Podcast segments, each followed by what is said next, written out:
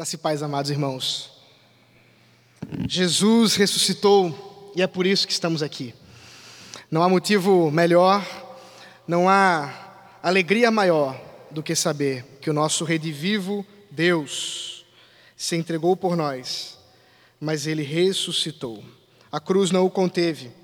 E é por isso que nessa manhã eu quero convidá-los a abrir as Sagradas Escrituras na carta do apóstolo Paulo, a primeira carta do apóstolo Paulo, capítulo 15.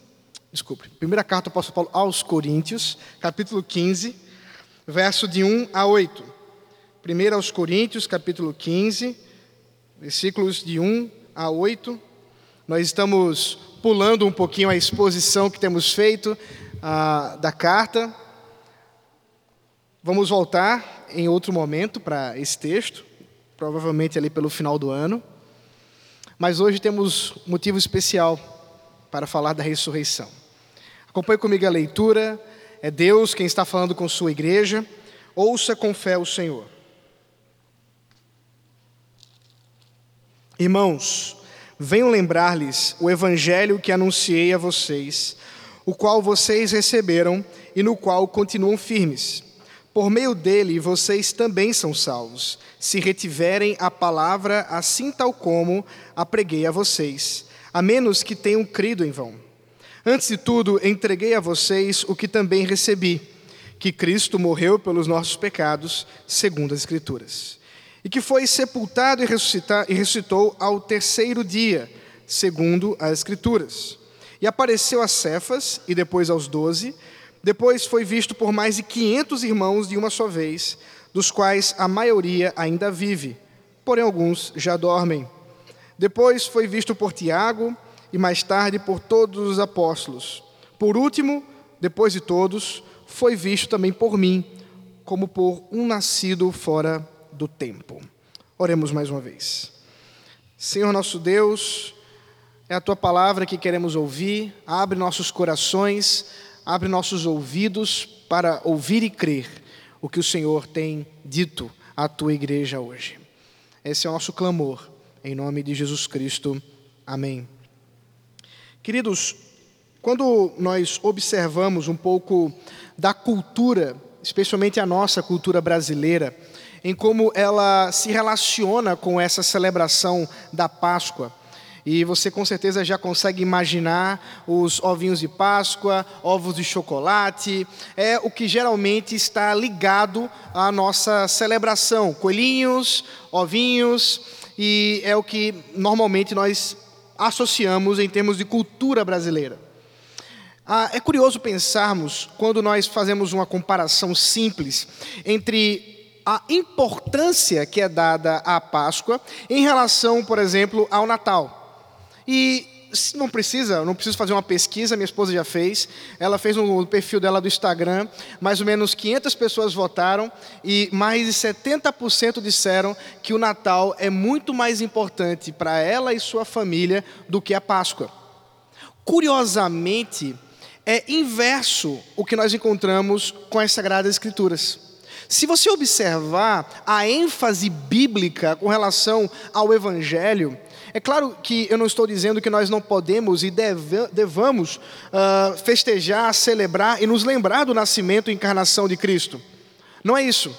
Mas se nós observarmos com cuidado, desde o Antigo Testamento, os evangelhos, Paulo, João, Pedro, todos enfatizam a morte e a ressurreição de Cristo.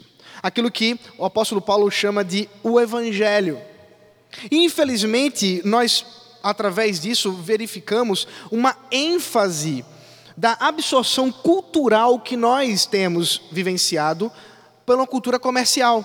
E eu não vou me adentrar aqui nos motivos que levam ao comércio dar uma ênfase maior ao Natal do que à Páscoa.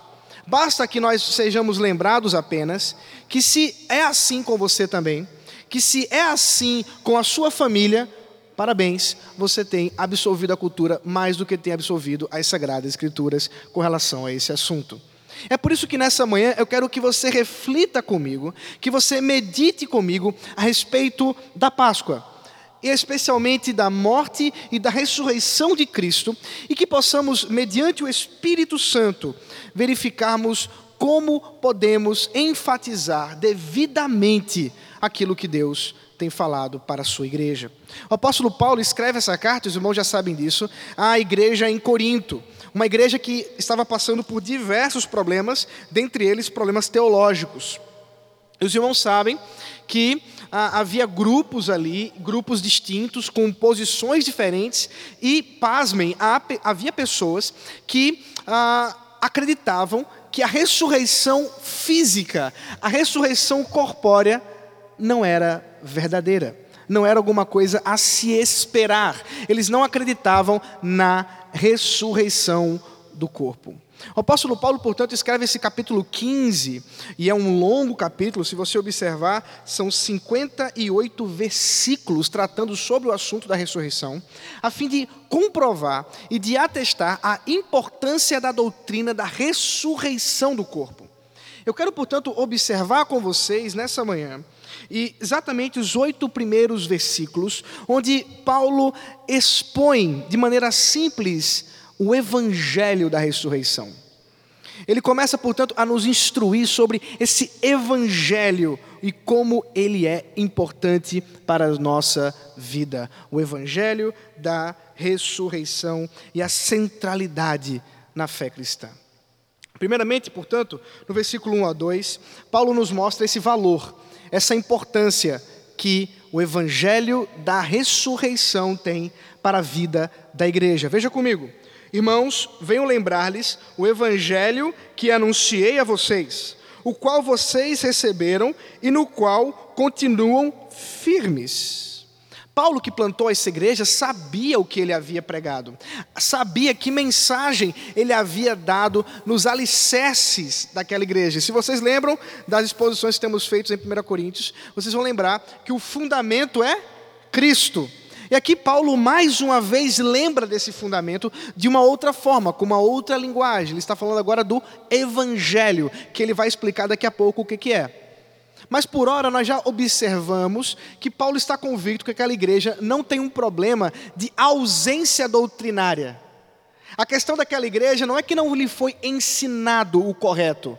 O problema é que havia pessoas que, mesmo tendo ouvido a mensagem do Evangelho, estavam abandonando a crença fundamental da ressurreição de Cristo e também a ressurreição dos mortos. Isso nós observamos quando Paulo nos diz que não só eles já ouviram, como alguns de fato continuavam firmes nessa doutrina. Mas qual o valor de você continuar, de você perseverar nesse assunto, nessa doutrina, de você crer na ressurreição? Isso não parece alguma coisa é, periférica, não é mais importante acreditar que Deus é amor? Será que não é mais importante acreditar que nós devemos ajudar o próximo, que amar ao próximo acima de todas as coisas é o centro da mensagem do Evangelho? Não. E Paulo vai dizer por quê? Porque crer que amar ao próximo é importante é bom, mas não salva você. Muitos acreditam nisso, estão indo para o inferno. No entanto, crer no Evangelho da ressurreição. A morte e a ressurreição de Cristo é o que pode nos salvar. Veja o versículo 2. Por meio dele, do Evangelho, vocês também são salvos, se retiverem a palavra assim tal como a preguei a vocês, a menos que tenham crido em vão. Observe, portanto, que não há outro meio, que não há outra forma o que nós estamos falando aqui não é de alguma coisa periférica da vida cristã, da doutrina cristã. Estamos falando do centro, daquilo que separa aqueles que estão caminhando para a perdição eterna e aqueles que vão se encontrar com Cristo corporalmente, fisicamente, nas nuvens e habitarão em novos céus e nova terra por causa dessa redenção maravilhosa que Ele proporcionou. Nós estamos falando do Evangelho. O apóstolo Paulo, portanto, nos deixa claro que o meio pelo qual Deus tem transformado vidas é pelo poder do Evangelho. Ele já havia dito isso antes. Quando escreveu aos Romanos, por exemplo, ou pelo menos antes no sentido da nossa, da nossa Bíblia, pelo menos. Ele já havia dito isso quando escreve aos Gálatas, Isso não é um assunto que ele fala pouco, mas Paulo, várias e várias e várias vezes, instrui sobre o poder do Evangelho e a, o fundamento da nossa fé e como podemos crer nisso. Mas alguns não estavam crendo. Pelo contrário, ele diz: alguns estavam deixando a sua crença, a sua fé em vão, em futilidades, deixando aquilo que é fundamental para a salvação e tornando a sua crença, portanto, em nada. Não estavam frutificando. O Senhor Jesus Cristo já havia tratado sobre esse assunto quando na parábola dos solos ele diz que há alguns que, ouvindo a mensagem, rejeitam e se vão. Outros, no entanto, ainda ouvem a mensagem, no entanto, a vida, as tentações, a sociedade, a cultura, as muitas coisas desse mundo chamam e ah, aprisionam a sua vida a ponto deles abandonarem a essa mensagem. No entanto, há aqueles que, ouvindo, são transformados e frutificam para a glória de Deus. Assim, ao falarmos do Evangelho, ao falarmos da Páscoa, ao falarmos da ressurreição de Cristo, nós estamos tratando de algo que deveríamos olhar com muito cuidado, Igreja do Senhor. Ele passa, a partir do versículo 3, a nos dizer sobre as evidências dessa ressurreição. Não bastasse dizer o valor dela, a importância de crer nela, ele nos dá agora fundamentos, evidências, provas do porquê crer nisso é algo transformador e que nenhum de nós deveria deixar de lado. Primeiramente, o versículo 3 e 4, ele nos fala das evidências internas, textuais. E depois, no versículo 5 a 8, ele nos falará das evidências externas, das testemunhas oculares. Portanto, o versículo 3 diz: Antes de tudo, entreguei a vocês o que também recebi, que Cristo morreu pelos nossos pecados, segundo as Escrituras, e que foi sepultado e ressuscitou ao terceiro dia, segundo as Escrituras. Paulo não está trazendo nada novo para a igreja. Diante dos detratores, diante dos inimigos do apóstolo Paulo, havia aqueles que diziam: Ah, esse evangelho pregado por Paulo é algo novo. Essa coisa de ressurreição, isso aí é recente. Não. Paulo deseja mostrar que tudo que ele ensinou, ele recebeu, primeiramente recebeu dos próprios apóstolos, os quais, de uma certa forma, guiaram os passos, os primeiros passos, os discípulos ali, os primeiros passos do apóstolo Paulo. Mas não só isso. As sagradas escrituras atestam e deixam claro a necessidade que o Messias, o escolhido de Deus, tinha de morrer. Nós lemos isso agora. Isaías 53. Esse belíssimo texto profético de Isaías, que, como que ah, vendo com uma clareza o servo sofredor, com uma ah, clareza e evidência aos seus olhos que muitos ainda hoje não conseguem compreender como pode ser tão claro na sua profecia, nos diz sobre por que, que aquele Messias sofreu. Ele não estava sofrendo por causa dele. Ele não estava sofrendo por causa dos seus pecados, ele não estava sofrendo por alguma coisa que ele tinha feito, mas ele sofreu para que o meu e o seu pecado fosse levado àquela cruz horrenda e nos trouxesse salvação. Ele levou sobre si os nossos pecados, ele levou sobre si as nossas dores, ele levou sobre si toda a ira de Deus. Toda. Bebeu o cálice da ira do Senhor, para que nós bebêssemos o cálice da salvação. Portanto, ao observarmos o assunto da morte de Cristo, certamente estamos tratando de algo que é dito e dito novamente e dito mais uma vez nas Sagradas Escrituras. Essa morte que não foi uma morte qualquer. E eu quero ensinar a vocês duas palavras que são pouco utilizadas. Primeiro, a morte de Cristo foi expiatória. Você não fala isso na padaria. Expiatória porque ela expiou os pecados. Expiatória porque na morte de Cristo ele estava extraindo de nós a culpa e a condenação dos nossos pecados e derramando sobre si mesmo, tornando-se pecado, tornando-se verme, como nós já vimos nas sete palavras, tornando-se o pior de todos, porque se tornou maldição diante dos olhos do Pai. Mas não só foi expiatória, ela também foi vicária. Vicária porque o que ele fez, ele fez em nosso lugar. Isso é muito importante para que possamos entender o significado da morte de Cristo. É porque se Cristo morreu em meu lugar, se ele me substituiu na sua morte, certamente eu não morrerei. Afinal de contas, ele já o fez. Mas como? Como que eu não morrerei?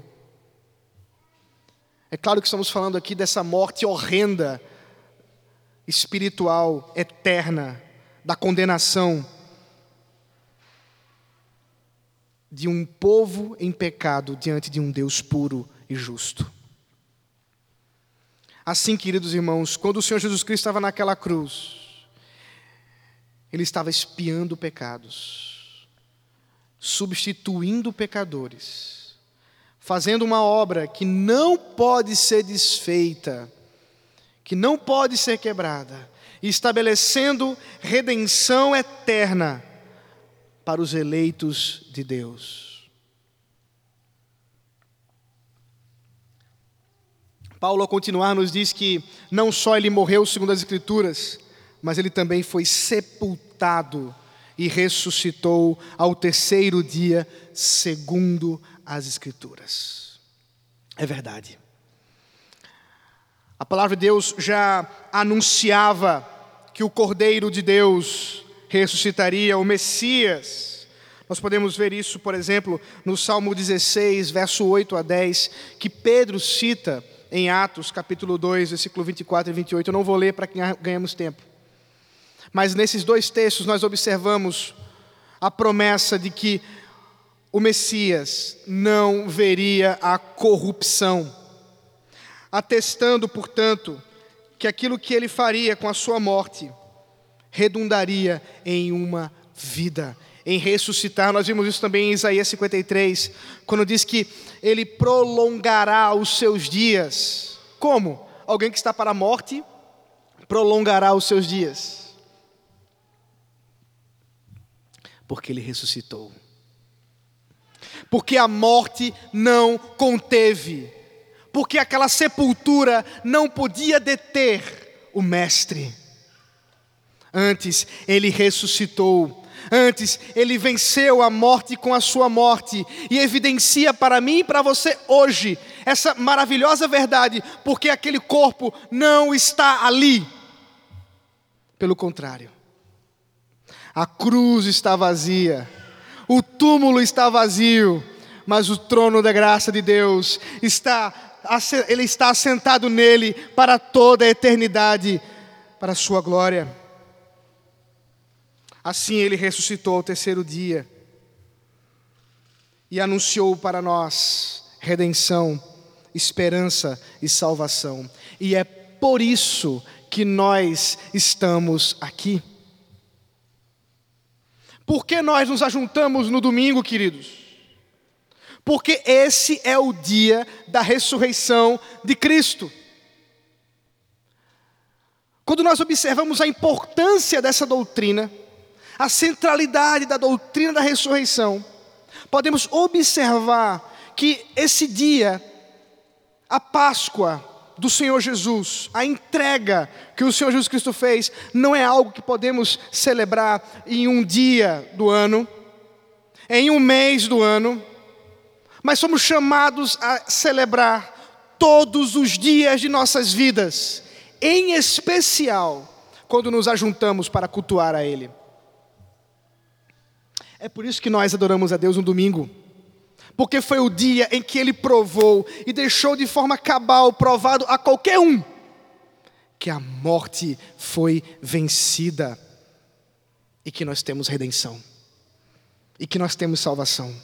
Nós adoramos ao Deus vivo para nossa redenção, para nossa salvação, no dia em que ele deixou isso claro, no dia que pertence a ele, o domingo. É por isso, queridos, que nós não celebramos a Páscoa apenas uma vez no ano, como estamos fazendo agora. Não. Nós celebramos a Páscoa 52 vezes no ano, pelo menos. Se forem dois cultos, a gente dobra esse valor aí. Todos os domingos que a igreja se reúne, está celebrando a Páscoa, em especial quando está à mesa do Senhor.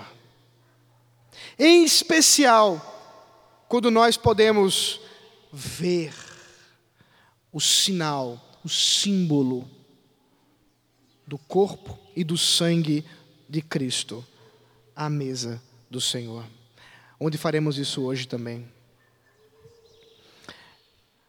O Senhor Jesus Cristo, tendo ressuscitado, não só ressuscitou nos corações dos discípulos, como muitas vezes é dito por aí. Não. Ele ressuscitou para que todo olho pudesse ver. Veja comigo, a partir do versículo 5, as evidências externas desse evangelho da ressurreição.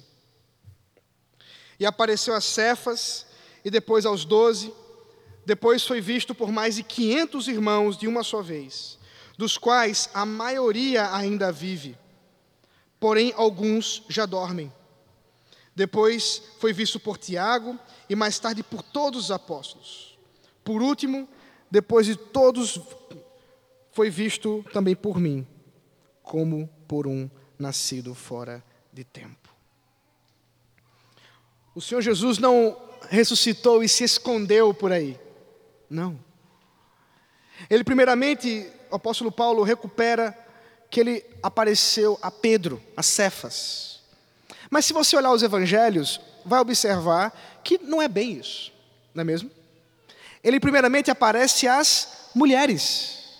Por que Paulo não comenta a respeito das mulheres aqui? Os comentaristas explicam que é bem provável que Paulo não tenha se preocupado em falar das mulheres aqui especificamente, porque as mulheres não eram é, autorizadas a testemunharem em tribunais.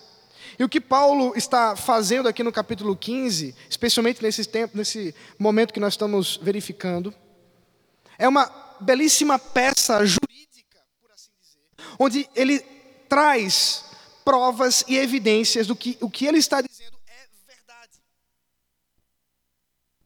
E por isso ele não se preocupa em falar das mulheres, o que é exatamente o contrário do argumento dos evangelhos você vai observar que os evangelistas se preocuparam em mostrar que sim, foram as mulheres as primeiras a encontrar-se com o Senhor Jesus Cristo ressurreto. E o motivo, queridos, é simples. É porque é verdade. É porque realmente o Senhor Jesus Cristo ressuscitou. Porque, pense comigo um minuto. Se você quisesse inventar uma história para ser crida por pessoas, nesse período, você jamais diria que as testemunhas oculares eram mulheres. Porque a sua prova evidencial estaria já de pronto perdida. Elas não poderiam ser chamadas a um tribunal para testemunhar. Assim, quando os evangelistas dizem que as mulheres viram Jesus ressurreto, primeiro que Pedro, primeiro que os apóstolos, é porque isso aconteceu. É porque isso não foi uma invenção da cabeça de nenhum deles, Pelo contrário, Jesus, Deus, resolveu provar e evidenciar isso de maneira tão ah, contraintuitiva, a ponto de trazer a evidência mulheres que nem podiam testemunhar. Mas aqui o apóstolo Paulo fala dos homens, como se estivesse tratando do assunto em um tribunal. Então, primeiro ele fala de Pedro, de Cefas, líder da igreja. Dentre os apóstolos, Pedro logo se destacou. Se você ler Atos, você vai observar isso: que os discursos de Pedro sempre são aqueles que representam o pensamento do colégio apostólico. E é verdade que muitos que aqui estavam, nessa igreja, seguiam Pedro, gostavam de Pedro, nós já vimos isso. Alguns se diziam, eu sou de Pedro. Ora, esses que se diziam, eu sou de Pedro, ao ouvir Paulo dizer, olha, o próprio Pedro viu Jesus ressurreto. E muitos outros, ao verem isso, diriam, aí está uma testemunha que vale a pena ouvir. Se você não está ouvindo Paulo, ouça Pedro. E Pedro viu Jesus.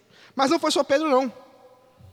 Os doze viram Jesus. E se você ler os evangelhos, você observará exatamente isso. O Senhor Jesus aparece às mulheres, aparece a Pedro, depois aparece aos apóstolos, com exceção de um, dois, se contarmos com Judas. Tomé. Que depois surge e os discípulos começam a dizer: Rapaz, você não estava aqui, Jesus apareceu. E vocês lembram Tomé?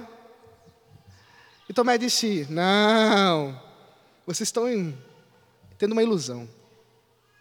Eu só acredito se eu vê-lo, se eu puder tocá-lo. Uma semana depois, o Senhor Jesus, no domingo de novo, aparece aos discípulos, dessa vez Tomé está lá. E ele, que sabe todas as coisas, diz para Tomé: Tomé, aqui estão as chagas, aqui está a minha mão, aqui está o meu pé você pode tocá-lo. E ali está Tomé se rendendo aos pés de Cristo, reconhecendo-o como Senhor. Mas preste bem atenção. Nós não podemos ver como Tomé viu. Mas o próprio Senhor Jesus diz que bem-aventurado aqueles que viram, viram e creram. Mas ainda mais bem-aventurados, ainda são mais bem são mais abençoados aqueles que mesmo que não viram, creram, como eu e você. Ele também aparece aos 500 irmãos numa aparição única, diz o texto. Apareceu a, a 500 pessoas. Isso é um número grande, irmãos. Jesus apareceu ressurreto a 500 pessoas de uma só vez. Algumas estavam vivas para comprovar isso. Algumas estavam ali que poderiam ser consultadas e perguntadas: Você viu mesmo como foi isso?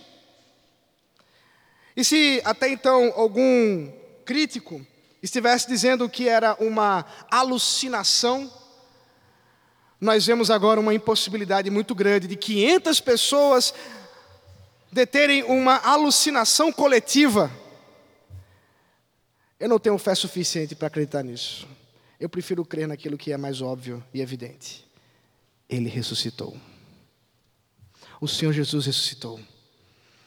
Ele também aparece para o seu irmão Tiago, aquele que cresceu com ele, que viu o Messias tomar o seu caminho no seu ministério aos 30 anos, mas que não cria no seu irmão como Messias.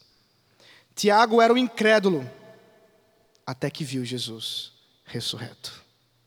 E se tornou um líder para a igreja, um pastor para a igreja, inclusive sendo martirizado, morrendo por causa disso ele finalmente aparece a todos os apóstolos, aqui num termo mais genérico, aparece a todos os discípulos. E por fim, Paulo diz: como que um aborto, a expressão que ele usa, eu também vi o Mestre.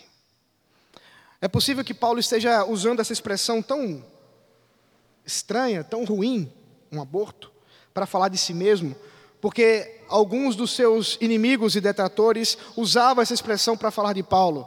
Ali está o apóstolo abortado, que diz que viu Jesus, mas não andou com ele. E Paulo reconhece isso.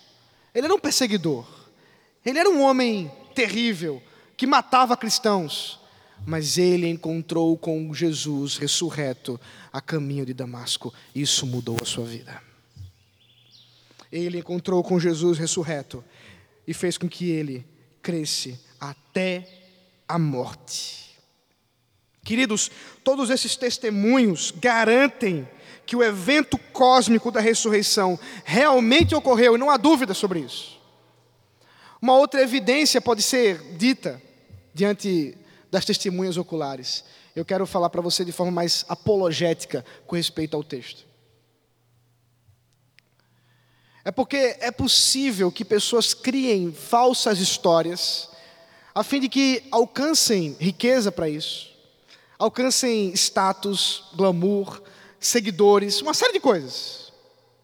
Mas dificilmente um grupo de pessoas inventará uma história que redundará simplesmente em perseguição e morte para elas. É exatamente o que acontece aqui. Os discípulos de Jesus não podiam ter inventado essa história. Eles não podiam ter criado isso, porque isso não lhes trouxe nenhum status positivo, nenhum glamour, nenhum dinheiro. Pelo contrário, redundou em martírio, em dor, até a morte. O apóstolo Pedro, crucificado de cabeça para baixo, a história conta que quando foi levado à crucificação, Pedro disse que não era digno de morrer como mestre. E como zombaria, os soldados fincaram a sua cruz de cabeça para baixo. E ele morreu crucificado dessa forma. Paulo, decapitado. João, isolado, depois também martirizado. Estevão, apedrejado. Tiago, irmão de Jesus, possivelmente também foi apedrejado tantos e tantos discípulos que viram Jesus. Se isso não fosse verdade, era fácil ter abandonado a fé. Era fácil ter abandonado essa falsa história. Era só dizer: não, não fui eu que inventei, foi eu que inventei. Pronto, pronto, pronto, parou a brincadeira. Mas eles não fizeram isso. Eles creram, pregaram, anunciaram até a morte. Queridos irmãos, a Páscoa, a morte e ressurreição de Cristo, não é tema lateral para a nossa vida. Não é algo supérfluo para que nós possamos lembrar disso uma vez no ano, para explicar para as crianças que coelho não bota ovo. Não. Você não precisa disso. Eu não estou falando que você não possa comer chocolate na Páscoa. Não estou dizendo isso. O que eu estou dizendo, meu irmão e minha irmã, é que a nossa Páscoa, a Páscoa que Cristo nos dá, nós a celebramos todos os domingos. Nós a celebramos todos os dias de nossa vida, quando nós tem, entendemos completamente o que muda na minha vida e na sua, ao saber que nós seguimos alguém que morreu e venceu a morte, ressuscitando ao terceiro dia. Porque ninguém é assim, ninguém fez isso, somente Ele. A nossa esperança não está nesse mundo, a nossa esperança não está nas coisas desse mundo, a nossa esperança não está em emprego, a nossa esperança não está num casamento, a nossa esperança não está em filhos, a nossa esperança não está em dinheiro, a nossa esperança não está em fama, a nossa esperança está na ressurreição, porque a morte foi vencida e eu não preciso temê-la. Estamos vivendo tempos onde pessoas estão ah, com suas mentes cauterizadas, com suas mentes angustiadas, com os seus corações entristecidos e temerosos por causa de uma doença que tem levado muitos à morte. E precisamos ser lembrados disso, das nossas limitações, da nossa pequenez, mas não somos chamados a temer a morte, porque Ele venceu a morte porque ele não foi eh, vencido naquela cruz, porque a pedra do sepulcro foi rolada e o túmulo está vazio. eu não preciso temer a morte. Nem você precisa temer a morte. Nós não precisamos temer a morte. Isso não deve nos fazer imprudentes, desafiando a doença simplesmente por desafiá-la. Mas deve nos fazer sábios o suficiente para sabermos que hoje, enquanto nos reunimos no dia da ressurreição de Cristo, dizemos a esse mundo: nós não tememos o Covid, nós não tememos a morte, porque Ele ressuscitou. E se Ele ressuscitou, nós também ressuscitaremos com Ele. A morte não nos vencerá, ainda que eu venha a encontrá-la, ainda que ela venha a separar-me em corpo e alma, eu voltarei, corpo e alma, para habitar corporalmente, como Ele e com Ele, em novos céus e nova terra. Porque Ele vive, eu posso crer nisso. Porque Ele vive, eu posso enfrentar o amanhã. Porque Ele vive, eu posso glorificá-lo cada dia da minha vida. Que o Senhor nos abençoe e nos dê a graça de crer nisso na nossa vida. Oremos. Deus maravilhoso, nós te louvamos, ó Pai. Nós te louvamos, Senhor Cristo Jesus, pela ressurreição dos mortos, que está prometida e evidenciada na ressurreição de Cristo, teu Filho, a quem o Senhor ressuscitou, para agora reinar eternamente à tua destra. Por isso, Senhor, nós clamamos e suplicamos, dar-nos fé, faz-nos crer nesse evangelho da ressurreição para a vida, para a salvação. Em nome de Jesus Cristo. Amém.